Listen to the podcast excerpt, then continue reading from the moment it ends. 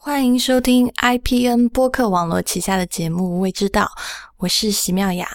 嗯，今天呢，在线上来了一位这个好久没有出现的嘉宾了，就是大家熟悉到不能再熟悉的李如一。大家好，我 我有自知之明之后，我就很少来这个未知道了。不过今天还是被妙雅拉来了。啊，那今天除了李如一以外呢，我们还请到了一位这个跟我们今天要讲主题非常这个相关的一位朋友，然后他叫 Titan。Titan，你和大家打个招呼吧。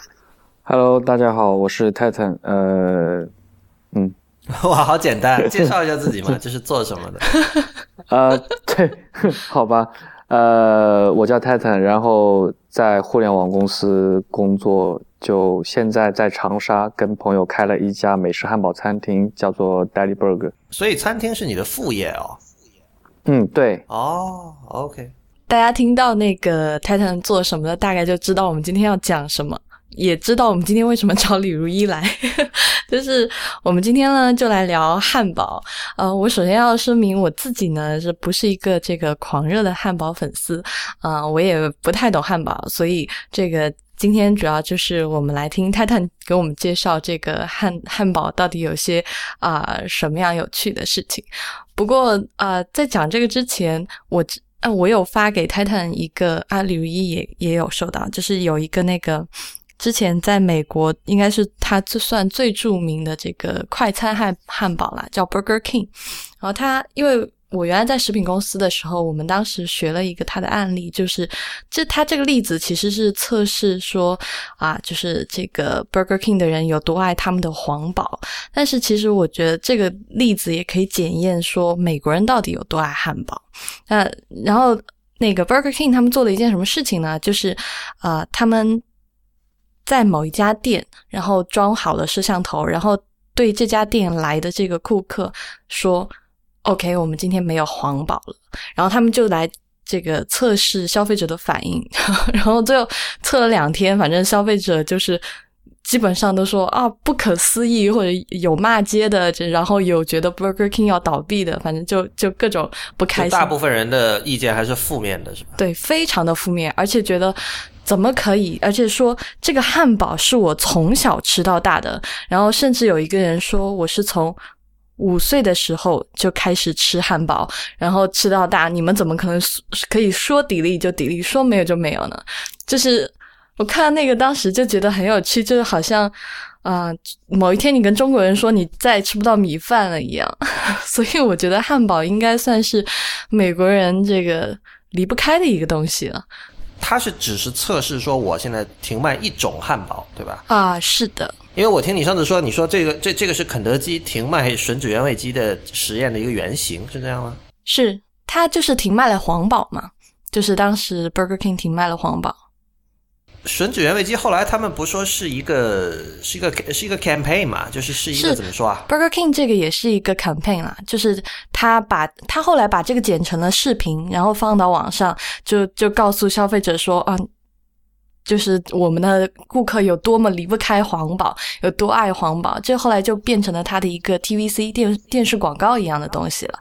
嗯，然后所以哦 KFC 后来就学了这个东西嘛，就是说啊，我们要下架云这个原味鸡，然后这个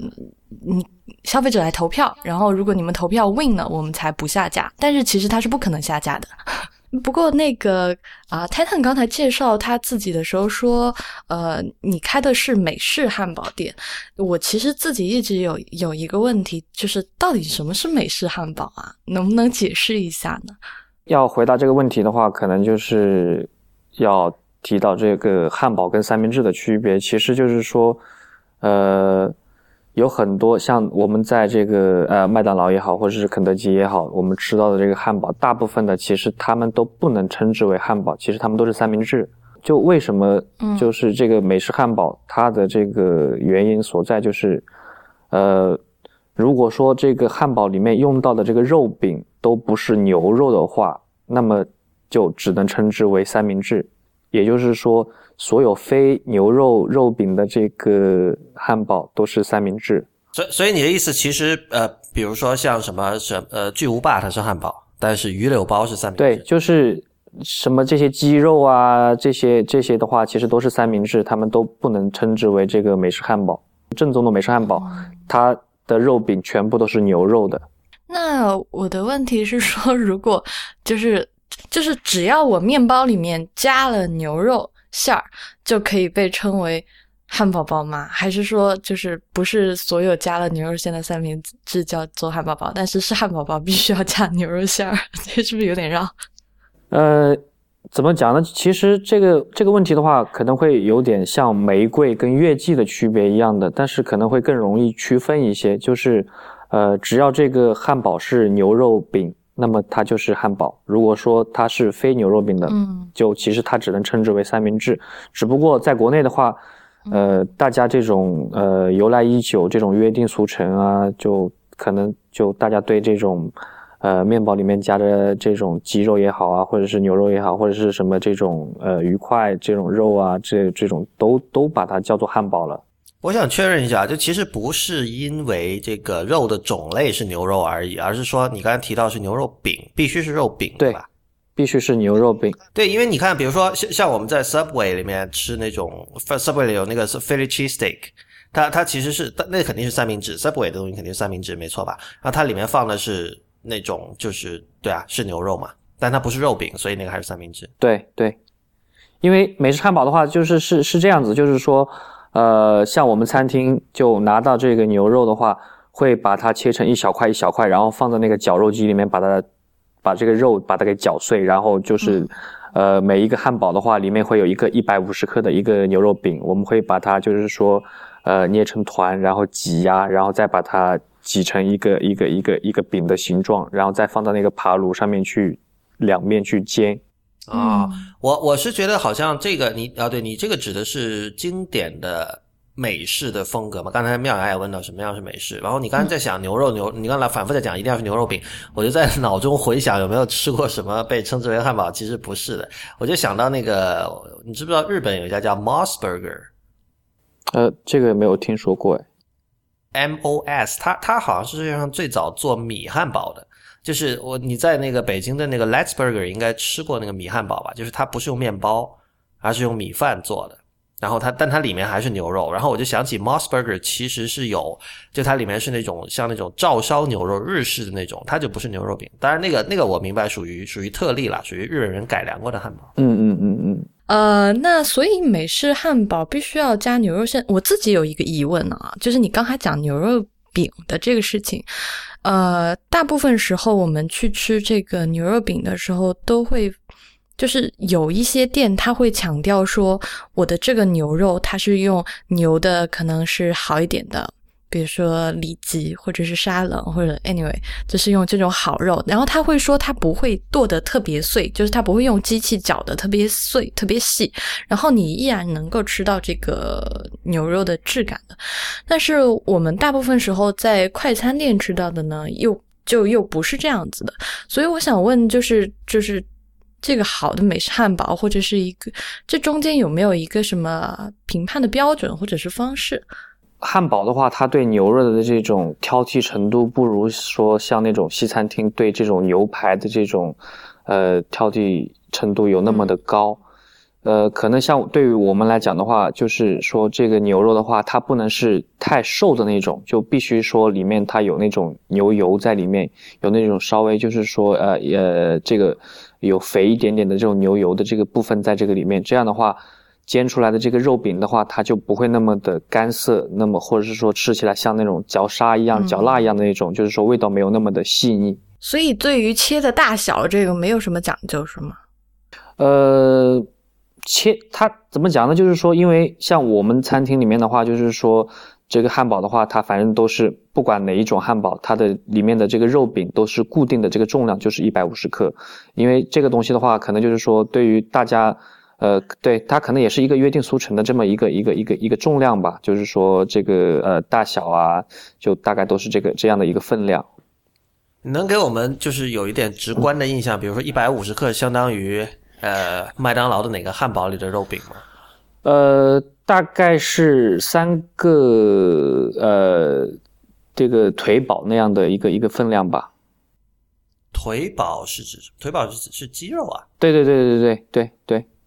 就是那样的一个一个份。我我我问这个问题是因为你看到我们比如在麦当劳和肯德基见到的这种牛肉汉堡里面的肉饼，嗯和比如说 Let's Burger 或者说像蓝蛙这样的餐厅里的肉饼嗯相比，后者肯定是更更厚的嘛。嗯，对所，以我想知道一百五十克，因为没什么概念，就是它是更相当相当于哪一种？呃，这样吧，就是说，呃，大概是呃一个拳头那么大小的一个肉饼，其实我觉得这个可能讲厚度会比较好讲一点，比如说呃，厚度的话大概是呃一点五厘米左右这样的一个厚度。就是所以所以，比如我这么说吧，就是巨无霸里的一块肉饼，那个那个有一百五十克吗？嗯，没有的，没有那么，没有。对它它厚但是你刚才提到，你刚刚反复提到说一百五十克是个标准，换言之，麦当劳它是比标准的是要少的。对，因为呃，像怎么讲呢？就是说，呃，拿我自己举例，我去麦当劳的话，可能可以吃得下两个呃麦辣鸡腿堡，但是我、我在自己的餐厅的话，可能就是我吃一个汉堡的话，就已经很撑了的那种。啊，我明白了，就是像比如说你你们餐厅，我相信做的是那种就是整个堆起来是相当的高，而且通常你是要把每一层东西分开吃的那种，对吧？呃，不是说分开吃，而是，呃，像我们的这个餐厅里面的汉堡的话，会把这个生菜、洋葱、西红呃西呃对西红柿放在放在这个盘子的一边，但是就是说，因为它垒起来会很高嘛，所以就是说，呃，在这个呃服务生在上上这个汉堡的时候，给客人端上汉堡的时候，会把这个放在边，就是。厨房出品的时候会把这个生菜、洋葱跟西红柿放到边上，因为堆得太高的话，它会它会倒下来嘛，会会会掉。这样的话就是，但是我们会推荐我们的客人，就是在吃之吃这个汉堡之前的话，是呃推荐把这个生菜、洋葱跟西红柿，把这个上面的这个面包把它拿拿开，然后把这三样呃食材放到里面去，然后再把面包盖上，对，再再再拿着吃这样子。啊，所以就是从物理上说，你的那个汉堡是可以做到一起吃的。对，啊，OK，那因为你知道像，像比如 Let's Burger 那种是是做不到的嘛。呃，嗯，我也觉得是做不到。不是说做不到，而是说对于女生来讲的话，呃，可能吃这个美式汉堡，因为它过大，就比像这个麦当劳、肯德基这样的这个汉堡要大很多嘛，所以就是说吃相看起来会有一些不雅，不那么的等等秀气等等等。等等，你你现在意思是你可以做到这一点，你可以做到一起吃是吗对我是完全可以的，因为我每次都是这样吃的。？OK，我也不是女生哦，但我做不到。呃，他是这样子，因为就是我看到妙雅她的这个呃有提过嘛，就是说汉堡的吃法嘛，就是因为像这个在美式汉堡餐厅的话，呃，吃汉堡的话，它除了会就是这个这个盘子里面装这个汉堡之外，它它会给你上这个刀叉，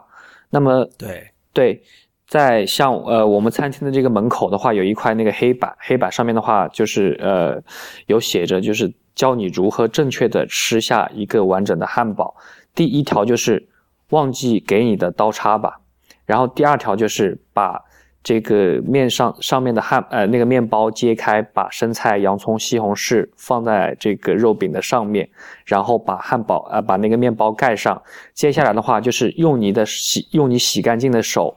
按下，慢慢缓缓的按下那个呃面包，啊对，就把它挤挤压扁，对对对对对，然后再抓起来吃。我是完全同意，汉堡应该是一起吃的。就是我我我自己也非常不喜欢先吃面包，然后可能吃牛肉，然后什么，然后吃下面的培根，然后最后吃洋葱什么的。但是我就有刚才的问题了，就是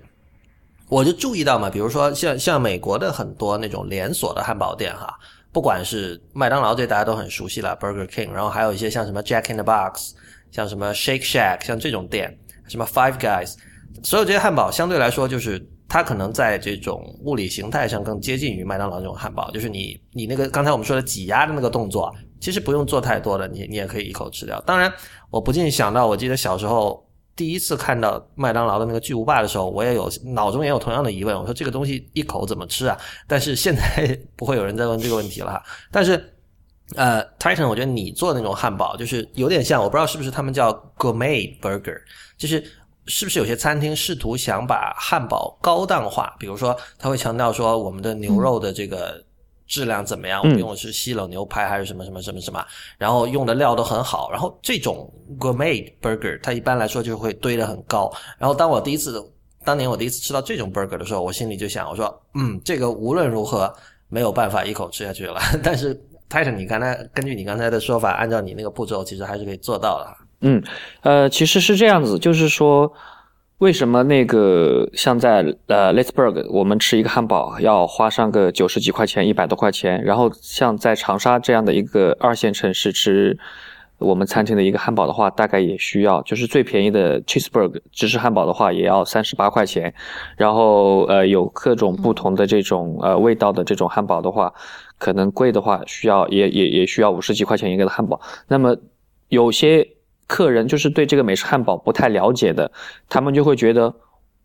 靠，怎么就是那个呃，不好意思，我说脏话了，就是为什么一个汉堡要那 要要要要几十块钱那那么多？但是怎么讲呢？就是因为我们有做过这样的成本核算嘛，就是卖五十几块钱一个汉堡，呃，它的这些食材原料加起来的话，可能就是它的利润其实并并不是那么的高。就是说，它的食材原料，它的成本其实是比较高的。然后，对于我们餐厅来讲的话，汉堡其实是不怎么，呃，有就利润不怎么高的那那那那那一个呃品类。因为就是怎么讲呢？就是说，呃，像麦当劳、肯德基，他们首先一个就是抛开他们的这种集中采购原料，可能会把成本拉得比较低之外。也就是说，他们用到的这种原料的话，不会特别的，呃，就是特别的高级。就比如说，他用到的这个芝士也好啊，他用到的这样的酱啊，或者说这样的原料，比如说像我们的这个，呃呃，墨西哥城汉堡里面可能会用到牛油果这样的食材，以及其他的一些呃。呃，奶酪啊，芝士啊，这样的，因为我们的芝士有很多种嘛，你大家都知道，就是说芝士有很多种，可能就是不同的汉堡，它里面配搭配的这样的芝士啊，它的酱汁啊，呃，它的一些食材原料都会不一样。就好比说刚才讲到的这个墨西哥是，因为大家都知道，就是墨西哥可能跟牛油牛油果会呃搭的比较近，就凡是呃呃某某一个菜。就里面有出现墨西哥这样的字样的话，肯定里面都会有牛油果，或者就是说像我们餐厅的这个，真的吗？对，然后还有一个例子就是。像这种披萨或者是说汉堡里面有一个夏威夷的话，那里面肯定会有这种菠萝在里面。我有一个问题啊，Titan，我的问题是说，所以你刚才讲说你们卖的那个汉堡，它的成本其实是比较高的，对。但是所以你们的这个啊定价是基于你们的成本。但我们知道说麦当劳和肯德基他们的这个汉堡，可能现在中午甚至有一个什么十五块钱的套餐，一个汉堡一杯水，还有一个什么我也不知道，反正就是很便宜，啊，那。所以你你刚才说了，比如说你如果是墨西哥的汉堡，然后你可能有牛油果，那这个是肯定是在麦当劳牛油果是不可能存在的。那我的问题就是说，你的面包和肉跟在质量上或者是在做的方式上，跟麦当劳有或者是肯德基有什么差别吗？呃，差别其实也是很大的。就比如说我们的面包。在我们开餐厅之前的话，我们有尝试找过很多本地的这种面包供应商，因为我们自己现有的条件是没有办法亲自去做面包的。就是对于这种面包，它其实是一个技术含量很高的一个货，而不是说像我们平时在家里边做这种烘焙，呃，随随便便就烤一个面包出来这样子。呃，我们所采用的这个面包是。长沙一家叫做这个巴赫西点，他们一个西餐，呃，一一个西点店的，他们的德国，呃，面包师所做的这个面包，我们一个面包的成本大概是五块钱左右。然后我们用到的这个牛肉的话，呃，怎么讲呢？就是说，呃，一开始牛肉大概是三十块钱左右一斤，然后现在的话可能就已经涨到四十几了。我刚才也讲了嘛，呃，汉堡它的牛肉对。像这个西餐厅的这种牛排，它的要求没有那么的高，但是我们仍然会，呃，去找那种比较好，就质量会比较好的这样的一些牛肉供应商来给我们去每天来去送到新鲜的牛肉，这样子我们去，呃，去制作。对，嗯哎，那我有一个问题，比如说你说你们会选比较好的牛肉，我自己在现在去吃，比如说像 Let's Burger 或者其他地方的吃这种类似于餐厅一样的地方去吃 burger 的时候，他会问我说，就是啊，你可以选择熟度，但是我们可我知道是说在麦当劳、肯德基他是不会问你这个问题的，那可能一一一方面就是食品安全的问题，那就是。正常的，比如说像美式的汉堡，或者是比较 popular 的，在美国是可以选择熟度的嘛？呃，这个问题，Lawrence 要不要先回答一下？嗯，我我没有太多经验啊，但是反正就是有有的店会让你选，所以是可以选的，是吗？呃，我我不确定每家，肯定不是每家店都可以选，然后我觉得可能是那种相对所谓走高端路线的，他会让你选。呃，我们餐厅是可以选的。但是怎么讲呢？就是呃，我们默认会是一个呃七成熟这样的一个呃全熟的这个牛肉饼，其实是没有办法吃的。就是它吃起来那种嚼起来，就是可能对于我来讲的话，用用一个成语形容，可能就是味如嚼蜡那样子。呃，抹布是吧？对对对，就是这样子。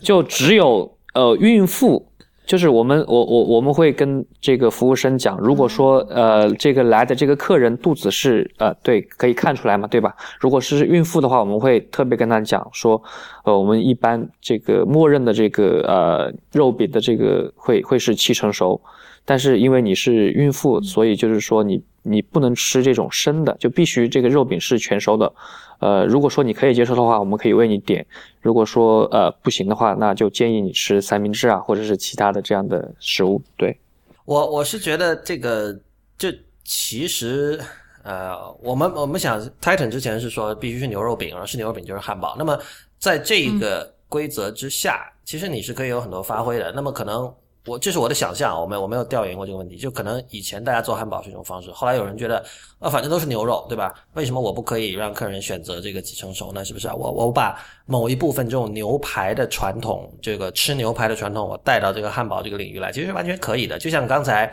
Titan 说，他那个这个墨西哥城汉堡里会有牛油果，我相信牛油果肯定它不是传统经典汉堡的中的一部分嘛，对吧？但是，对啊，你可以尝试啊，就像我刚才说 Moss Burger，他把那个面包换成米，这这都是一种，这很典型的日本人的做派嘛，就是说把一个西方的东西，然后怎么把它本地化一样，然后做得很好，后来又让原来的人也可以接受，就这样。呃，就是怎么讲，像刚才你说所说的这种发挥哦，呃，我们有一个三明治，它长得就跟汉堡差不多。是也是这个圆圆的面包，但是它的面包不是我们呃汉堡所用到的那种面包，它是那种土豆做的那种面包。然后这一款叫做 B B Q 猪肉三明治，然后嗯，对，它里面可能就是用到的猪肉，然后这个呃只是看起来像汉堡，其实它是一个三明治。然后因为有一些客人他对这个牛肉过敏嘛，他是那种牛肉过敏的体质，就是说他不没有办法吃牛肉汉堡。然后一开始，因为我们是奔着那种正宗的那种美式汉堡餐厅去的，所以除了汉堡之外，我们是没有三明治的。后来才有现在的这个像穷小子三明治，里面它的，呃，就是那个海虾在替代这个肉饼，或者就是说像这个金枪鱼三明治啊这样的一些，呃，对，就是让这个不能吃牛肉的客人有其他的这个选择在这个里面，也就是呃，Lawrence 刚才所。提到的就是除了牛肉之外的这种发挥。我我其实想回到刚才一开始妙雅提到一个标准的问题哈，就是说，呃，一开始我第一次遇到一家餐厅说问我说哦牛汉堡里的牛排可以做几成熟，当时我很兴奋，我觉得哇好高级啊，然后我觉得这个汉堡一定很好吃。但是后来我我吃多了几家之后，我会觉得就其实汉堡你要让让我说有什么标准的话，就是油腻。对我来说，够油腻的汉堡才是好汉堡，所以往往我在那种连锁店吃到的，我觉得会比这种呃这种高级的汉堡是要更好吃的。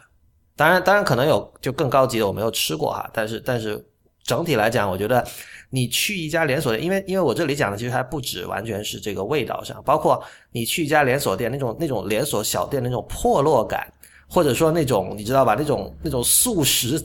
速食食品和这个大城市的那种融为一体的那种感觉，加上那个你可以随时走进去买一个汉堡出来就走，然后在路街边吃，你不需要对做任何的这种事先的准备或进行打扮什么，所有这些东西混搭在一起，我觉得就是让我觉得那个味道很对，你知道，这个味道不只是就是作用于味蕾哈，是指整体的这种这种气质和感觉。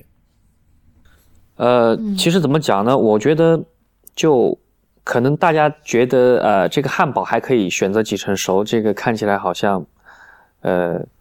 就蛮高档的那种感觉。其实对于我来讲的话，现在就自从我开了这家餐厅之后，我觉得，因为我也我也是那种平时呃就图方便嘛，也会去肯德基、麦当劳去买那个呃汉堡吃。但是这个这个汉堡其实跟我们餐厅的那个汉堡是完全不一样的感觉，就是。一个一个很简单的例子，前面我们也有提到，就是说为什么要把这个啊生菜啊、西红柿啊、洋葱这样的这个东西要加到这个汉堡里面一起去吃，也就是这个我第一次试菜的时候，就是在我们餐厅呃开业之前，我们一直有试很多次菜嘛，就是会把各种汉堡做出来，然后呃我们请朋友来吃，然后当时我特别记得的一句话就是有一个朋友。在吃完那个我们的美味夏威夷汉堡，就里面是一个呃一百五十克的牛肉饼嘛，加切蛋奶奶酪，加切片菠萝以及午餐肉，搭配那个 B B Q 的 B B Q 的那个酱汁，然后他把那个生菜呃西红柿啊洋葱洋葱圈这些东西加在里面，然后咬下咬下去之后，他讲了一句话，他说我吃了这个汉堡，我想起了舒翘的一句话，就是每吃一口，心里就开出一朵礼花。啊，我觉得当时哇，好，好好贴切，因为我我吃第一次吃那个美味夏威夷那汉堡的时候，就是第一次尝试这个美式汉堡这种感觉的时候，就是我我想到的就是那种特别丰富的那种口感，但是我没有一句很好很恰当的这样的一句话去去描述那种感觉，但是我的那个朋友他把这句话讲出来，我觉得特别的到位，对。那你不觉得要要做到这种心里开花的感觉，其实油腻是很重要的吗？所以啊，就是这个用到的这个牛肉的话，不能是那种太瘦的那种牛肉，必须里面是有那种牛油在里面。对，这样的话，就是在我们把这个手挤压那个面包挤下去的时候，它的那个肉汁是可以流出来的。也就是像 这个可能要提到一个小插曲，就是在我们餐厅开业的前半年。就会我们的服务生就会不断的接到这个客人，就是他们呃一些对这个美式汉堡不太了解的客人，他们会说，呃一一方面呃一部分客人他会讲说，你们的这个呃这个这个呃肉饼都没有呃全部煎熟，就是你看这个血水都流出来了，我一挤，然后还还有另一部分的话，他就会讲。哇，你们的这个汉堡很棒哎，就是是不是里面有加红酒，就挤出来那个肉，那个肉质是那种那种呃，对，就是会会很有很有意思。不熟悉这种，对，但是。我们会通过自己的这个渠道嘛，就是像微博啊、微信啊，包括我们餐厅的小黑板啊，以及我们服务生的呃点餐前的介绍，以及就是说他们在用餐间隙的这种询问啊，去消除他们对美式汉堡这样的一些不太熟悉的这种误解。红酒这个例子，我觉得充分说明了。人类是多么视觉中心的一种动物啊！就是他宁可相信自己的眼睛，都不相信自己的舌头在吃一个东西的时候。而且你知道红酒这个味道是不会搞错的嘛？就是酒嘛，对吧？有酒精在里边嘛。所以，所以我相信他，他在完全没有感受到有有红酒的情况下，他看到红色的汁液，他仍然要问是不是红酒。我觉得可能是因为他从来没有吃过这种，就是啊。不是全熟的牛肉，所以他无法想象说这个世界上竟然还有人要把它做成非全熟的，所以他只能在 在在自己猜了。他如果把红色的汁液想成一些别的东西，我觉得可以理解。但想成红酒，因为红酒是一个非常 distinctive、非非常对吧？不会搞错的一种味道嘛。它不是像说有些东西可能是呃那种食材在中国比较少，然后没有吃过，然后就说啊，我不知道这是什么东西，然后我随便想。但是红酒大家都知道。没有这个打岔了，我就觉得这个视视觉对于人类的这种霸权统治还是相当的厉害的。对啊，我觉得就是呃，即使说就尤其是那种高档的这种西餐厅嘛，他们对这种呃出品的这个这个呃食物的话，这种摆盘啊，以及用到的这种食器啊，都是非常讲究的，因为这种视觉的这种传递的这种感觉的话，会非常的影响到食欲。说到这个，我就要说，就是刚刚才我提到说吃这种，比如说街头汉堡，或者说呃连锁店汉堡，你是不需要做什么准备进去。当然，这里的准备可能一般人会觉得说是我我不需要穿的很得体，我就可以去吃。但是我觉得其实你在心情上以及你是要做准备的，就是说，就像你去吃很好的，比如说法国菜，你可能需要真的就是要要要要穿的好一点，对吧？然后刚才你说到摆盘上这些东西都都都会很讲究，但是其实。呃，我觉得那种街边的汉堡店和包括有些热狗店的那种不讲究或者那种刻意的，不一定是刻意的了，但到今天有点刻意的那种低端的感觉，那种那种你知道吧？那种很邋遢的感觉，其实其实也是很可能是设计出来的。嗯，但我在想，如果你去一个。看起来就是很邋遢的小店，然后这个呃，但是你买到一个汉堡，就是你看起来它可能跟麦当劳和肯德基长得差不多，然后你自己对待它的方式也差不多，但你吃起来，比如说他可能花个小心思，就像刚才探探讲那个。夏威夷，他可能就是加点什么那菠萝啊，或者是生菜啊，怎么样？就他加一点小心思，然后让你在吃这个你你以为说啊十五块钱的汉堡的时候，能够有一点惊喜的话，我觉得这样的体会是是更棒的吧。就是我反而觉得这样的体会是更就太雕琢了。就是如果他的门面是邋遢的，我就希望他做出的东西是最不健康、最油腻，但是最就是那种很直接的感官刺激，你知道吧？这我我懂你刚才描述的那种状况，哎，但是油腻也有油腻的区分呐。比如说，如果你这家小店它的那个牛肉饼，然后它是炭烤的，它的那个可能外面烤的就要焦脆一点，然后当然也可能很油，也可能没有其他东西，但是它它就是多了那么一点点，你也会觉得更开心啊。有可能吧，不，但我我其实讲的是那个，因为你知道我不太会做东西嘛，但是我我讲的是最终那个食物传递给你的气质和所有那些视觉形象传递给你气质之间的统一，就是说，如果你的门门就你你知道吗？就现在已经不是前现代的时代了，我们知道并不是只有比如说只有这种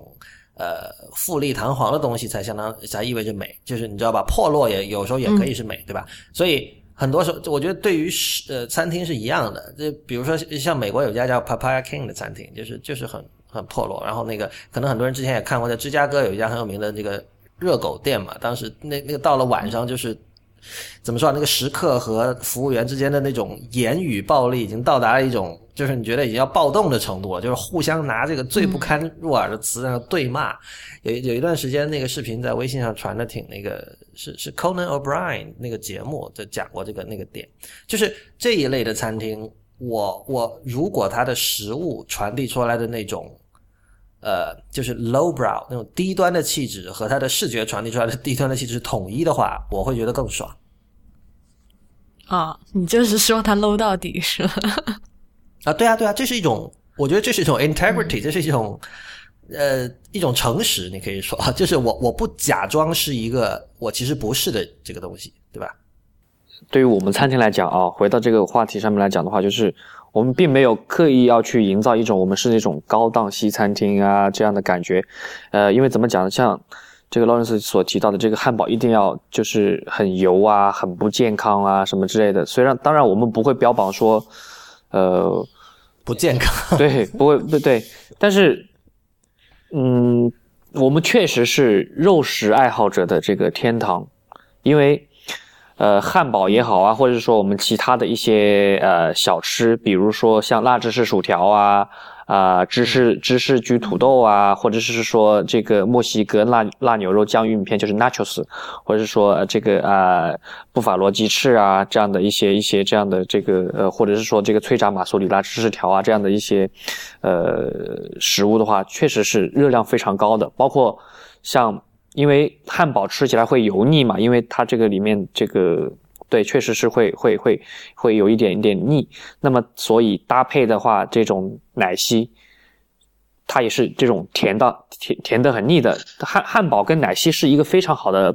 呃拍档，就是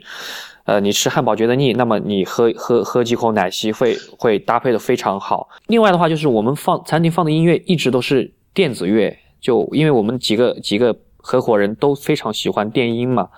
哎，这个这个其实这个其实还跟那个至少美国这边很少见到汉堡店放这种音乐的。呃，所以汉堡店放什么音乐？就就是很很很土的这种流行摇滚啊，就是 Top Ten 吗？那个 Billboard Top Ten 不不一定 Top Ten 了，就有的可能经典的，比如说呃，有的时候可能放 Country Music 嘛。然后你你其实我觉得蓝蛙是一个好例子，蓝蓝蛙就是走了一条比较这个安全的路线，它永远放那种非常经典的歌，什么披头士啊，什么 Simon Garfunkel 啊，就是不会错嘛，就经典嘛，而且就怀旧嘛。呃，我们是属于那种比较。固执的那种，就是即使有很多客人通过这种，就跟跟服务生反映，或者是说通过微博、微信告诉我们说：“哎呀，你们餐厅的音乐真的太吵了，我们我我跟朋友在你们这里想好好的聊个天都没有办法很清楚的听到对方讲话。”真的有人这样反应？对啊，但是呃，我 我们仍然固执己见的，就是放放电音，然后那些很多，因为像我们餐厅的话，没有那种呃大叔。就除了老外啊，老因为对，呃，中就是对老外，对对都是大叔是老外都是大叔过来的，因因因为因为呃，长沙这边呃很年轻的老外比较少了，就是这种交换生也好，或是留学生，他不如像我们在北京、上海这些地方看的那么多嘛。一般就是些这些老师啊，或者说做生意的这样的一些一些呃老外在这边就年纪偏大一些。但是像中国人的这种四十岁以上的这个这个话，除非就是说有一些。啊，中学生他们可能就是会带着自己的父母一起来，所以你们的受众好广。我一我以刚才一直以为，要不然就是美国大叔来，要不然就是啊这种什么大学生啊什么的，然后竟然还有带着妈妈来的，确确实是会有。因为像有一些比较面熟的客人的话，呃，你可以看到就是可能他的妈妈生日啊，或者是说还有带爷爷奶奶来的呢。真的就是一家一一家几代这种，就是一家人，他会打电话过来说：“哎啊，那个我晚上会带我的爸爸妈妈、爷爷奶奶一起来你们餐厅，是否可以给我预留一个啊座位？”这样子，这个挺像珠海那个威尼斯的，就是啊，那个呃，Titan 我不知道知不知道，就是威尼斯是一家起源于中山的一家西餐厅，就是它。装修极土，但是它是以牛排做的很好吃而著称，所以我知道你说的这一家，但是我没去过，因为上次好像是西维跟你在聊那个一起聊那个吃很重要的时候，你们好像有提到过那家餐厅，就你有提到过那。但西维是出了名的讨厌那家餐厅的，那个他每次我跟他提到这家餐厅，他就叹一口气，然后不愿意跟我继续说下去了。但是我我的意思就是说啊，在在那个地方，就是你你觉得那个完全是一个不属于这里的一个一个东西，但是。有很多合家欢的顾客，就是一家老小去，嗯，你会看到很多桌子上面是坐的那个，就是一家人，像刚跟跟你刚才说的有关系。我我是想到，就是一家完全属于这种异国文化的餐厅出现在一个中国城市的时候，就是一般来说我们会有一种心理上的预期，可能是比年轻的消费者去的比较多嘛。然后我觉得刚才 Titan 给我们讲这个事情，让我们了解到，其实呃，中国人大概。口味上还是比较 flexible 的吧，至少我长沙我不太清楚啊，但是广东人肯定是这样的。广广东人在吃上面是一种非常自由的一种态度，他他不会有门户之见的。就是你你知道中国地域歧视也挺严重的，很多时候有些广东人觉得哎北方人怎么怎么样，但但是广东人到了北京，他是很愿意去去去吃饺子的。是，这个确实是真的。呃，可能我刚才的。表表述并没有那么的准确，我只是说这是一个现象，但它并不是一个很寻常的这么一个场景，就是会对。其实大部分的这个客人仍然是那些呃，对，就是穿的很对很 fashion 的那些呃姑娘小伙子们，对。然后另外一部分的话就是老外了。我最后一个问题啊，就是刚才啊，太太在讲那个汉堡的时候，我发现讲了一个，就是汉堡，你说汉堡是要配着奶昔吃，这个其实你刚刚讲的时候，我自己还挺惊讶的，因为我自己想，比如说汉堡，平时可能我们就是配可乐，或者是男生或或者想喝酒，你可能会配啤酒，但是配奶昔这件事情，我自己听起来觉得它很娘，但是哎，我不觉得哦。你不觉得哈？你先等我问完。就是，而且我会觉得这两个搭配有一点加起来太腻了。就是因为你喝喝可乐或者是喝啊啤酒的时候，你可能其实是因为它有那个气泡很丰富嘛，所以你其实是有一点解腻的。奶昔虽然它有冰，但是它其实奶味或者是像一般卖的它的那个香料的味道或者水果的味道都很浓重。就是这是一个建议的搭配吗？还是什么？就我自己很好奇。呃，在 d a g e Burger 的话，汉堡配奶昔是可以有优惠的。因为这一直是我们尝试去，就像我们呃一开始告诉这个客人，你所挤压出来的那个不是血水，也不是红酒，而是那个汉堡所自身所所带的这个肉汁一样的，就是汉堡配奶昔是我们特别特别特别推荐的一个搭配，因为它真的是可以解腻的。虽然说你你觉得会可能会有一一点娘啊什么之类的，呃，然后就是我想说一下这个更腻，但是实际上它并不是这个样子的。就是这种搭配，它那种它那种化学作用是很神奇的，在我看来。然后呃，奶昔有很多种，就呃拿 d a d d y Burger 来举举例的话，就是像我们的奶昔会有这个呃太妃糖奶昔，里面是那种烤过的那个呃棉花糖在上面放几颗，这是我们目前最受欢迎的一种。然后其次的话是这种呃很普通的这种香草奶昔啊、奥利奥奶昔啊。然后还有一种我特别推荐，我不知道 Lawrence 或者是妙雅有没有呃试过，就是在那个，呃，美国有一种那个饮料嘛，叫做树根饮料，就是 Root Beer。嗯，对。然后就是在呃，对，就是那个饮料，它喝起来有一种有一点点像那种风油精的那个味道，就是那种沙士汽水。呃，Root Beer 这个我还是有过一些研究的，不过你先说吧。嗯，对，就是在那个呃 Root Beer 里面。加那个香草冰淇淋在里面的话，就是我们呃把它叫做这个呃 root beer float，就是那个对这边这边也是叫 root beer float。对，呃，然后这这这这一款是我个人特别喜欢，并且经常推荐我自己的朋友去呃店里面去吃汉堡的时候呃要去点的一个饮料。就非这个是很好吃，不过我想问一下，你们用的 root beer 是是哪种？就是呃美国的那个，就是呃很就就就就 A N W，对对对对对 A N W，对。呃 OK，嗯，你你知道，就其实 beer 有一个 命名学上的问题，就是它有很多个名字。你也你刚才也提到，在中国其实就是沙士嘛。我我自己跟 beer 其实是有一个故事，我不知道妙雅今天说这个合不合适。今天是讲汉堡了，但是 beer 确实在汉堡里店里是经常出现。我我我们，因为我我在深圳长大，然后从小我们喝那个屈臣氏里卖的那种屈臣氏沙士，我不知道你们喝过没有？我喝过。对，那个东西很很多人就说像风油精嘛。然后呢，后来我很大了之后，我就是不知道从哪儿听说有一种饮料叫 root beer。那大家知道 beer 是啤酒嘛？然后我觉得很。很好奇，我说到底这是什么东西？然后后来别人跟我讲，root beer 其实里面是没有酒精的。那我想没有酒精为什么叫 beer 呢？我就一直非常好奇，但一直没有喝到。因为中国其实是比较后来，我就是这肯定是二十一世纪后开了一些这种卖很多进口产品、进口食品的超市嘛，像什么什么 Olay 啊，什么那些东西，BHG 啊那些之后，才才会引进一些平常在那个街边的店上买不到的这些饮料的嘛。所以以前我们没有看到过像刚才讲的那个 A N W 或者其他的品牌的 root beer。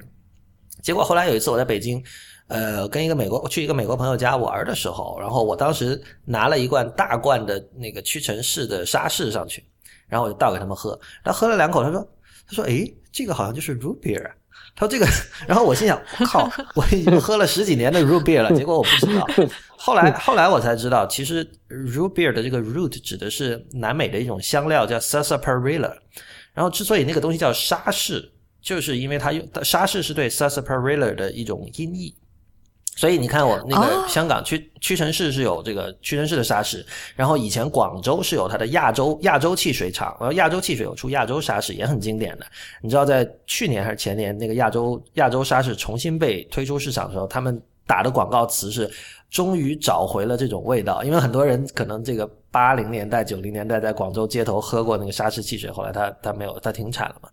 然后台湾有黑松沙士，这个可能很多人也知道。然后美国当然各种 root beer 就就非常非常多了。嗯，对，打岔了，因为我我自己很喜欢 root beer，所以说到这个话题有点停不下来。但是对我同意，就是 root beer 里面加一个雪糕球，因为因为你知道很多这种往汽水加雪糕球的这种做法其实很常见嘛。我们在那个很多那种广东或者说香港、澳门那种冰室里都会有，他们他们管这个叫什么黑牛、白牛嘛。如果是可乐里加一个雪糕球叫黑牛，如果是这个七喜里加一个雪糕球叫白牛，诸如此类的。但我觉得还是放到 Ruby 里最好喝。呃，其实往那个我还我不好意思，妙瑶，我也想再展开一点点，就是其实往那个冰淇淋里面。呃，不仅仅是加那个 root beer 很好喝，还有一种就是那个南非有一个叫那个 Amarula 的那个一个一个一个酒，我不知道两位有没有听说过，就是我不知道是有酒精的吗？呃，酒精一点点了，但是它是因为有用到南非的一个呃特有的一个果一个一个果实，然后就是是那种配制酒，就是像那种百利甜啊这样的一个酒一样的，就是你呃挖几个冰淇淋球放在那个呃碗里面，然后再倒一点这个这个酒的话，那个味道非常的好。对我经常自己在家里面的话就会这样子，对，很好，很很很好喝，很好很好吃的，找来试试看。我我最后再再说一点关于那个奶昔和汉堡的事情，就是我我在节目开头的时候我提到过，就美国有一家叫 Shake Shack 的那个连锁汉堡店嘛，就是这家就是在公众的认知里是属于连锁店里比较好的，是吧？你就比如说你要你可以这这属于有朋自远方来的时候，你可以带他去吃的，你知道吧？你你不能说有朋自远方来带他去 Burger King 或麦当劳嘛，但是去吃 Shake Shack 是是可以接受的，而且你知道吧？就虽然它是连锁店，然后。它里面就是奶昔是一个很主打的一个产品，而且你知道 shake 我没有考据过它的名字的来源，但是 shake shake shack 里的 shake 就是奶昔的意思，是，所以我我觉得就是像 Titan 说的，把汉堡配奶昔吃，应该还是比较呃就正统或者常见的一种做法吧。就下次妙雅你可以试试看，好吧。哎，所以，我如果你你你们的建议是，如果比如说我去，因为麦当劳也有奶昔和汉堡，如果我用那两个去搭配，你们觉得这个搭配是可以的吗？就是它的汉堡配上奶昔，就是。但是麦当劳的奶昔跟我们店里面的那个 milk shake 那个完全是不一样的，因为其实怎么讲呢，就是。呃，我我我觉得我下面说的话好像有点有一点点这个不要脸的，就是其实我一直都在讲，就对对对对对对对对对，就是我一直都就是奶昔这个它的做法其实非常的简单，就像 Daddy Burger 的奶昔一样，就是真的非常的简单。然后它的对，然后可是我一直我去过很多地方，呃，喝过很多地方的奶昔，但是我都一直没有觉得。他他们都没有 Daddy Burger 的那奶昔那么好喝，所以就是我们的一个广告词就是，呃，Daddy Burger 的奶昔是全长全长沙最好喝的奶昔，然后就没有之一这种。因为怎么讲，像那个麦当劳的那个奶昔的话，它是那种呃稠状的，然后什么状？稠状就是那种呃黏，就是比较浓稠，浓，对对对对对对浓稠。然后在那个 Daddy Burger 的奶昔的话，它是那种液体状的，因为就是说。呃，他会在呃，怎么讲呢？就是把那个冰淇淋球放在那个奶昔机里面，然后再加那个牛奶进去，然后再打，再加那个酸奶油在这个上面，就 OK 了，这个奶昔就完成了。然后你再加，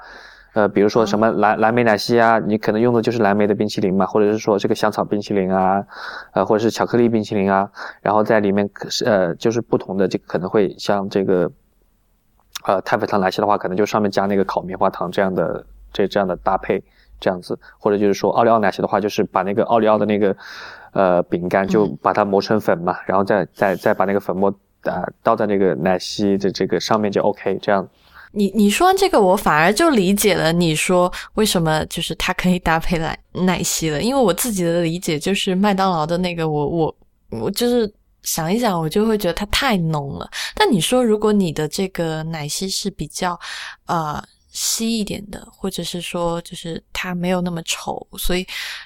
有解腻的作用。你这么讲完以后，我就觉得是可以想象的。呃，我再提一下，就是呃，因为你的那个呃提纲里面有提到那个 sauce 嘛，就是那个啊酱，就是美式餐厅它的一个特色就是吃汉堡，它会有很多种那个酱可以供这个客人去选择。就包括我们啊，这个餐厅里面的话，就不同的汉堡，它所搭配的这个酱，或者是说酱汁的话，都是不一样的。就比如说那个美味夏威夷这个汉堡里面搭配的这个是 BBQ 酱汁，然后这个呃干椒芝士汉堡里面可能搭配的就是这个 pimento 的那个呃芝士啊，就是一些一些我们自己特制的这样的酱汁，或者就是说像这个香浓奶酪堡里面搭配的就是那种呃 queso 酱汁，然后对，就是包括像北京的那个 Letzberg，然后就它会有很多这种酱。在这个啊，这个这个吧台或者是某一个地方，去供大家去去去自己选择搭配，对，然后就是就辅辅辅辅以各种酱料，然后就是就着这个汉堡一起来去吃这样子。嗯。明白了。不过你讲完这个，我其实是想分享一个我以前工作的时候的一个经历，就是其实我们现在常常吃到的这个，呃，就是很多种酱料的选择，其实它发展起来的这个时间，或者说其实它可能大多数时候都在就是相当相对来说，比如说高档高档一点的汉堡店出现。为什么要说这个？就是以前我们当时有一个研究，就是在美国市场上啊，呃，先。先不说汉堡，就是在这个烧烤，就卖那个烧烤酱。大概我们就是以前公司有一款酱料，这个酱汁它只有一个 flavor，就是一只有一个口味，然后它占据了美国烧烤酱的这个酱料市场的百分之八十。然后除此以外呢，就是美国，就是我以前跟我们的美国的同事聊，就是他们说他是在中部成长的，然后他就说他们吃汉堡其实基本上就。就只有一种或者是两种加一种，一个就是番茄酱，一个就是这个啊黄芥末酱。就他他觉得这两种就已经完全足够了。所以，我 我我是想说，就是我在我自己的印象里面，就是大部分嗯美国人在吃东西的时候，他对于这个。特别是在吃汉堡或者是烤肉这种东西的时候，它的对于那个 flavor 的选择是比较少的。但是后来因为可能进入到就是一些大都市，然后一些更多更多更好的这种美式汉堡店开起来，然后它就给了你很多种选择。但是我我自己的印象是，这是很晚才发展起来的。嗯，我我不知道你说的早期是什么时候哈，然后我我不确定这个是呃大城市和小城市的区别还是怎么样，但是我觉得。美国基本上在酱料上的选择是是相当多的，就是美美美国吃东西这种怎么说啊？这种定制化的这个概念，我觉得挺深入人心的。就是你你知道很早之前有那个笑话说，这个中国人在西餐厅里就是说很很烦，要问那个侍者要问一堆问题嘛。你点一个菜，他会说你你要这个还要那个，有很多这种二元选择要做。呃，美国这一点就非常非常明显，就是。各种酱料，如果你对那些酱料不熟悉的话，你根本不知道该要什么，你只能说啊，你给我推荐一个吧。我觉得这是因，这是后来就是法国菜进进入以后，就是的影响。哦，是吗？是吗？嗯。哦，不，我觉得 Sub Subway 是一个好例子啊。Sub，我相信很多人第一次去吃 Subway 的时候是有点晕的，对吧？你你他他那个三明治基本上是你是让你他是让你完全自己去把它给给拼起来，自己自己。定制出来的一个东西，你要加什么菜，不要加什么菜。那比如我第一次去吃的时候，我就觉得我怎么知道什么菜跟什么肉配起来是好吃的呢？对吧？但但其实我觉得他们鼓励的就是说，你你你去自由的去尝试，去去组合。然后如果这次不好吃呢，你只能认了，那 你下次就学乖一点就是了。嗯，好吧。